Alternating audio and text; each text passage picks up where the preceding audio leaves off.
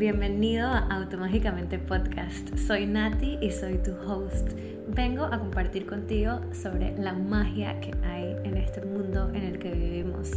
Llevo más de una década estudiando, enseñando y descubriendo sobre la magia de la energía, de las dimensiones, del quantum, de esta vida y vidas pasadas y ha cambiado mi vida por completo. Me ha llevado a un espacio en el cual estoy alineada con mi verdad y con mi misión. Y parte de esa misión es compartir estas enseñanzas con personas como tú, con personas a mi alrededor, con personas que ni siquiera conozco. Y esto es lo que traigo con este podcast. Enseñanzas, meditaciones y herramientas para que tú también puedas conocer y activar, conectar, usar esa magia que existe y está a tu alcance. Hola, hola, bienvenido a la segunda temporada de Automágicamente Podcast. Si escuchaste la primera temporada, te habrás dado cuenta que era en inglés y ahora es en español. Decidí que por alguna razón, o varias, y muchas, mi alma escogió nacer en Panamá, mi alma escogió el idioma español y pues mi misión está aquí en Latinoamérica, en Panamá y en el idioma español para poder compartir sobre todo este conocimiento contigo. Y puede que la mayoría de las personas que escuchan mi podcast hablan inglés, puede que algunas que no, pero fui guiada por mensajes de mi ser superior, a que tenía que cambiar todas mis plataformas a español y así lo estoy haciendo. Llevo muchos años siguiendo la guía de mi ser interior, de mi intuición y cada vez que la he seguido me lleva a estar donde tengo que estar y lograr mis sueños, pero multiplicados por mil, o sea, mucho más grandes de lo que me pude haber imaginado. Este primer episodio va a ser un poco para... No un poco, o sea, es totalmente para contarte mi historia. Em, los siguientes episodios sí van a tener cada uno diferentes temas. Les voy a explicar sobre el Reiki, sobre las regresiones, sobre las dimensiones, sobre las vidas pasadas, el trabajo del niño interior, que es la calla y, y muchos de estos episodios van a tener después un episodio que lo sigue como con una meditación o alguna herramienta que tú puedes hacer para trabajar esto con mi guía, con mi ayuda, porque esa es mi misión. a eso vine, a esta vida, por eso encarné en este cuerpo y por eso estoy aquí hoy conversando contigo. Entonces, esta historia va a ser sobre lo que yo he vivido, em, sobre mi camino y también cómo está conectado como con el mundo espiritual. Y voy a comenzar desde que era niña. Desde que yo era niña, mi mamá nos ha contado a veces que mi hermano y yo, cuando mi bisabuelo se murió, estábamos hablando con él. O sea, a ella le dijeron que mi bisabuelo se murió y ellos se fueron, pues no sé a dónde, algo por estar con la familia. No nos dijeron a mí y a mi hermano, éramos muy chiquitos. Y había una nana nueva cuidándonos y sé que la nana, cuando ellos regresaron, la nana estaba como, señora, su hijo está hablando solo con el nené y habla solo y estoy muy preocupada y tengo miedo y a mi bisabuelo le decíamos nene. Y en otra ocasión dice mi mamá que estábamos como cepillándonos los dientes o algo y empezamos a saludar al espejo y ella dice a quién están saludando y nosotros como a nene que está ahí. Entonces ya desde ahí empezaron un poco esas cosas que le llaman paranormal, pero quiero que quitemos ese tabú, o sea, no es paranormal. Es súper normal que los niños nacemos con habilidades y podemos comunicarnos con almas, con telepatía, em, ese velo que hay entre dimensiones, o sea, la dimensión física en la que estamos y la dimensión en la que están los espíritus y otros seres ese velo, esa separación no está así como tan plasmada como en nuestra vida de adultos. Em, y eso lo voy a explicar mejor en el episodio de las dimensiones. Entonces, yo me acuerdo que mi hermano y yo nunca queríamos dormir solos y nos daba demasiado miedo la oscuridad y literal, tipo,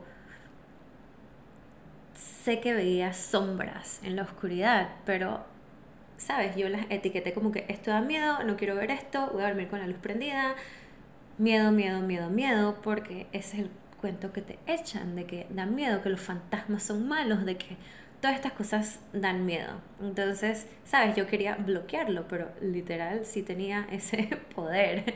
Em, y no solo de niña, sino de adolescente, a veces como que sentía como algo más que estaba en los cuartos y, o sea, yo dormí con la luz prendida creo que como hasta los 15 años.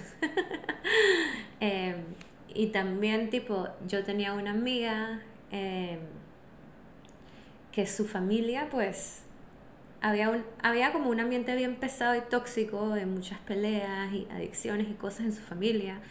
Y me acuerdo que cuando yo dormía en su casa era el lugar donde más miedo tenía y tipo ahí sí dormíamos con la luz apagada porque ella no quería dejarla prendida y la cantidad de cosas que yo podía ver pero yo decía que yo me lo estaba inventando yo como que me puse este chip dije no esto es como cosas que mi mente se está inventando yo solo tengo miedo voy a cubrirme porque nada esto está aquí pero hoy en día sé que sí sí habían cosas que yo podía ver y comunicar y pues no era el momento, ni lo conversé con ningún adulto para explotarlo y, y digerirlo, pero estaba. O sea que siempre he tenido como ese contacto con otra dimensión. Siguió mi vida y pues a mí me criaron católica, iba a la iglesia, este era mi camino espiritual, pero más que escogido era porque pues sabes, tienes que ir a misa y la escuela es católica y nos enseñan a rezar y Dios y el ángel de la guarda, etc. Yo por mí misma rezaba un montón y hablaba un montón con Dios y con mis ángeles, sin saber que pues eso es también un tipo de manifestación y un tipo de, de, de conocerte y, tap, y conectar con la espiritualidad. Y más adelante, me acuerdo como a los 16, con algunas amigas de mi escuela, nosotras nos encantaba mucho los grupos de oración y este tipo de cosas y decidimos, a veces era como que, ok, vamos a misa y después vamos a cenar. Entonces, claro, también salíamos de fiesta y jugábamos deportes y todo, pero teníamos como ese contacto con la religión y con rezar que nos gustaba como sentir esa conexión y esa contacto espiritual. O sea, siempre estuvo en mi vida, siempre estuvo presente en mi vida. Y ya luego, em, a los 17, llegó a mí un libro de El poder de la Kabbalah de Yehuda Berg. Y ahí fue como, wow, se me abrió por completo la mente porque, sabes, yo estaba en la escuela y me enseñaban biología, pero en una escuela católica, entonces hablan de la evolución de los monos o primates hacia humanos, pero también hablaban de que todo vino de Adán y Eva. Entonces, sabes, yo no me cuestionaba, pero no lo cuestionaba, pero no me hacía sentido hasta que leí El poder de la Kabbalah, que habla como todo es lo mismo y, y enseña un poco de... Ay, ¿cuál es la palabra de esto? metafísica. No sé si es metafísica lo que es la Kabbalah. Prefiero no decir una palabra, pero pues cómo el yin yang y Adán y Eva eran lo mismo y cómo pueden coexistir ambas explicaciones. Entonces empecé a estudiar la Kabbalah, me metí a cursos, iba a encuentros y fue encontrar una espiritualidad que no fue como la que me dieron. Dije, ok, aquí está el catolicismo y esto es lo que es y esta es la verdad absoluta sino que me di cuenta y dije, wow, hay otras explicaciones para las cosas. Y, y ya de ahí pues empecé a hacer yoga y con el yoga em, con el yoga quería aprender a meditar y la primera vez que una maestra de yoga, Denise Sanuesa, ella es maestra en Yoga Element en Panamá, me habló sobre las ocho ramas del yoga, me di cuenta que era mucho más allá de hacer las posturas. Entonces quería estudiar la filosofía del yoga y empecé a leer sobre la filosofía del yoga y eso fue lo que me hizo volver una maestra de yoga. Más que hacer las posturas, más que... Em, más que, sí, enseñar una clase de un viñasa flow, lo que me llamó fue la espiritualidad y la filosofía. Y cuando fui a mi entrenamiento, yo era la segunda persona más joven en mi entrenamiento de yoga, la gente estaba asombrada de que yo era la que más sabía sobre la filosofía de yoga. Y muchas llevan muchos más años que yo practicando yoga, pero al final del training, en el manual, le tenías que llevar a personas para que escribieran en tu manual como que, ¿qué fue lo que más te asombró de mí? Y todas eran, dije, wow, tu conocimiento sobre la parte filosófica del yoga siendo tan joven. Em, y actually, cuando yo me gradué de yoga, yo era la maestra de joven de yoga más joven de Panamá en un tiempo. Era como, wow, un super logro para mí. Yo lo estudié a los 19, me gradué literal, cumpleaños en el training, creo, o un día antes de irme al training. Mm, no me acuerdo, pero regresé teniendo 20. o me fui un par de días después de mi cumpleaños, así, un par de días después de cumplir 20, me fui al training. Em, y bueno, al hacer yoga, antes del training de, de ser maestra de yoga, empecé a buscar la meditación. O sea, me habían vendido esta idea de que meditar era tener la mente en blanco y era súper complicado y yo no lo podía hacer sola. Em, y yo no estaba como tan conectada con YouTube y ver que hoy en día en YouTube y en ese día también puedes poner meditación. Hoy en día en Spotify. Y hay un montón de meditaciones guiadas que puedes hacer. No, yo pensaba que era una cosa súper complicada y tenías que estar con un maestro y casi que ser iniciado y por un monje budista, un monje del Tíbet. Porque, ¿sabes? Eso es lo que veía como en las películas y en la tele. Lo veía como que tan separado de mí.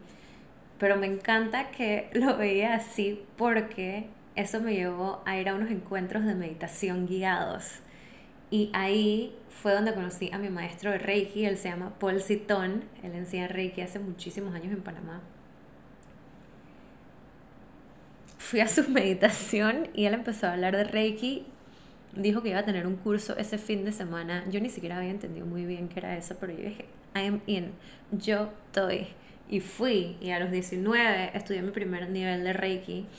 Em, y me encantó. O sea, qué hermosa práctica es el Reiki. Y bueno, ahí empecé a conocer de la energía, pero todavía había como este escepticismo y como, ¿cómo sé si esto es cierto? ¿Cómo lo puedo medir? Y, y como pena, yo me acuerdo que le mentí a mis papás y les pedí la plata para ir al curso y les dije que era un curso de meditación.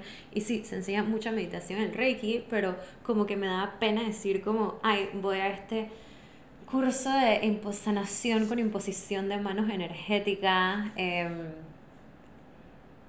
me da pena como había este miedo que después de mucho trabajo me di cuenta que es trauma que traigo de otras vidas en las que fui muchas veces quemada por bruja, eh, también traumas de mi linaje generacional de otras brujas que hubo en mi linaje que también pues sufrieron y se tuvieron que esconder hablaremos más de esto en otros episodios.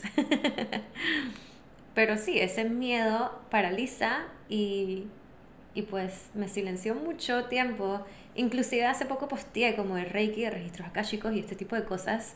Hace como dos o tres meses en mi Instagram una chica que conozco desde hace miles de años me dice como, wow, como yo no tenía idea que tú hacías nada de estas cosas. O sea, como yo te conozco hace tanto tiempo y no sé que tú haces esto. Porque por varios años lo tenía como escondido. Eh, no había salido del closet espiritual, le llaman. Pero bueno, estudié Reiki y estudié yoga y a medida que estaba en la universidad, en la universidad que yo estaba, no era todo el día clases, entonces tomaba un montón de cursos, estudié regresiones, estudié sanación con los símbolos de San Miguel Arcángel, estudié cursos de meditación, estudié life coaching con programación neurolingüística, em, fui a muchos encuentros de meditación, guiaba encuentros de mujeres llamados los Empowered Women Gathering, en los cuales siempre guiaba una meditación y cantábamos mantras y sacábamos cartas del oráculo. Y así ha sido mi camino espiritual. Después me mudé a la playa a trabajar en un hotel em, y poder surfear y estar cerca del mar y irme de la ciudad y estar más en la naturaleza me trajo como a conectar más y más con mi poder, con mi esencia, con mi misión. Me di cuenta que mi sueño era tener un hotel de yoga para retiros em, y hacer más terapias, enseñar más yoga muchas veces el yoga es como la puerta que te lleva a este mundo espiritual. Entonces es súper lindo como coincidir con las personas ahí y abrirles la puerta a más conocimiento. Em, y bueno, después de ese hotel, el primero que trabajé en Santa Catalina, o así Surf Camp, me fui a Indonesia por un par de meses con la intención de vivir allá. Un, compré un one-way ticket me di cuenta que no quería vivir allá, regresé a Panamá, me contrataron en Sansara Resort, donde fui gerente por varios años. Terminé de trabajar ahí en la pandemia, luego me fui a trabajar a una reserva ecológica, administrando unas casas que alquilan allá. Em, a todo este tiempo seguía enseñando, canalizando, em, compartiendo yoga, reiki, regresiones, etcétera pero siempre como que un poco, o sea, mil por ciento ahí, pero con ese miedo que me no lo expresaba al 100%. Y luego renuncié a la reserva, conocí a Sebastián, que es mi pareja, mi novio, mi socio, mi compañero de vida, mi amor. Em, y él y su hermano, sus hermanos, pero solo uno vive en Panamá, estaban empezando a construir un centro de retiros de yoga y hotel, Alaya, Panamá. Y en el camino pues me invitaron a ser parte de eso. Em, y bueno, había renunciado en la reserva para volver a Sansara. y tuve un mes de vacaciones en los cuales conocí a Sebastián. Regresé por solo tres meses a Sansara y renuncié y me fui como a ser parte de Alaya, que eventualmente me invitaron a ser también em, dueña, o sea, invertir dinero más que, porque estaba invirtiendo toda mi energía y mi tiempo. Y me dijeron como que, ok, este es tu sueño también y tú eres parte de esto, entonces queremos que inviertas y también seas dueña. Eh, y básicamente pues manifestamos este lugar espectacular donde ofrecemos retiros, donde ofrecemos todas nuestras terapias. Em, mi cuñado ofrece ayurveda, masajes, psicoterapia. Eh, Sebastián, él es maestro de Reiki y de yoga, pero no está en el momento ofreciendo terapias. Y yo ofrezco pues todo, terapias de Reiki, akashicos, regresiones, clases de yoga. Em, y ya a un punto en el cual eso es lo que más me gusta hacer, o sea, yo soy la encargada en conectar con maestras para que hagan sus propios y maestros, para que hagan sus propios retiros, pero lo que más me llena es cuando hago terapias con las personas. Em, y mi goal, mi meta a larga distancia es eso como que toda mi vida sea dedicada a eso, Vender a Laia me encanta, es mi pasión y también parte de mi misión. Eh, y siento que siempre voy a estar ahí para eso, pero lo que yo me veo a larga distancia es como terapeuta holística. ofreciendo terapias, ofreciendo cursos. El año pasado, por primera vez, certifiqué a varias personas en Reiki nivel 1 y parte de mi plan es ofrecer más cursos de todo esto, regresiones, terapias, em, incluyendo mi mamá. Mi mamá se metió al curso. Imagínate que empecé escondiéndole que era el Reiki y hasta el punto que la primera vez que ofrecí mi curso, ella se metió. O sea, qué lindo como ese giro y conectar desde esa parte de mí con mi mamá. Em, fue demasiado especial. Y pues nada, esta espiritualidad ha hecho un cambio en mí en que yo cuando era más pequeña no confiaba en mí, en mi poder, en mi voz. No comunicaba lo que quería. Em, era penosa.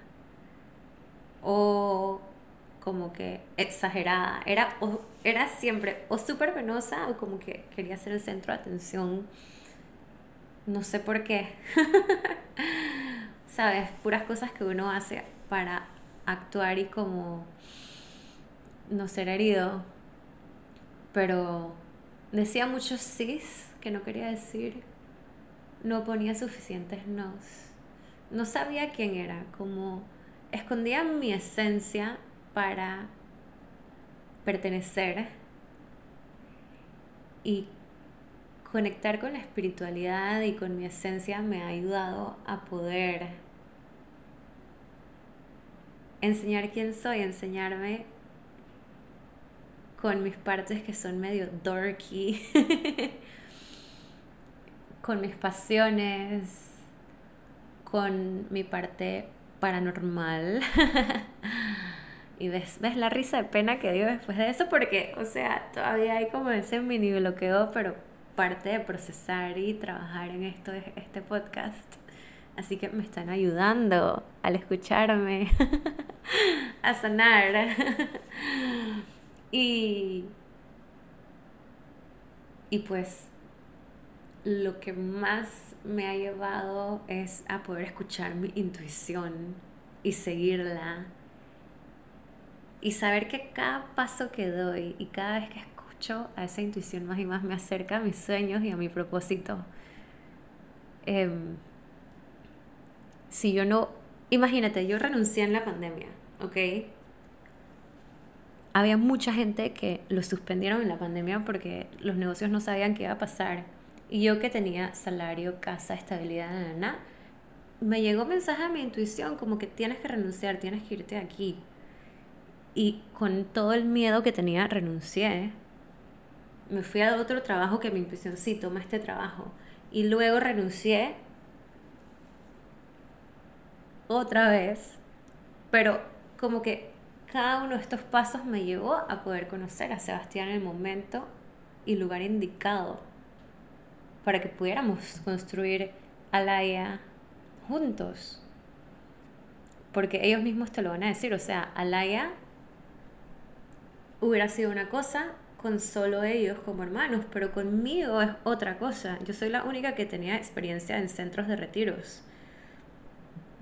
Y pues esa energía femenina. Y Alaya es una cosa con nosotros y ahora es otra cosa también con Molly, que es la pareja de mi cuñado. Entonces, si mi cuñado no hubiera ido a ese viaje en Costa Rica donde conoció a Molly, no seríamos lo que somos hoy. Entonces, cada acción que das te lleva o te aleja de tu propósito.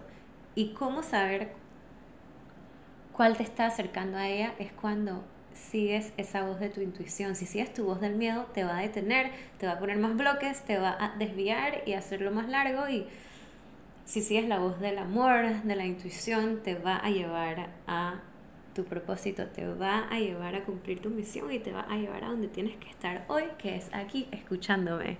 Ajá.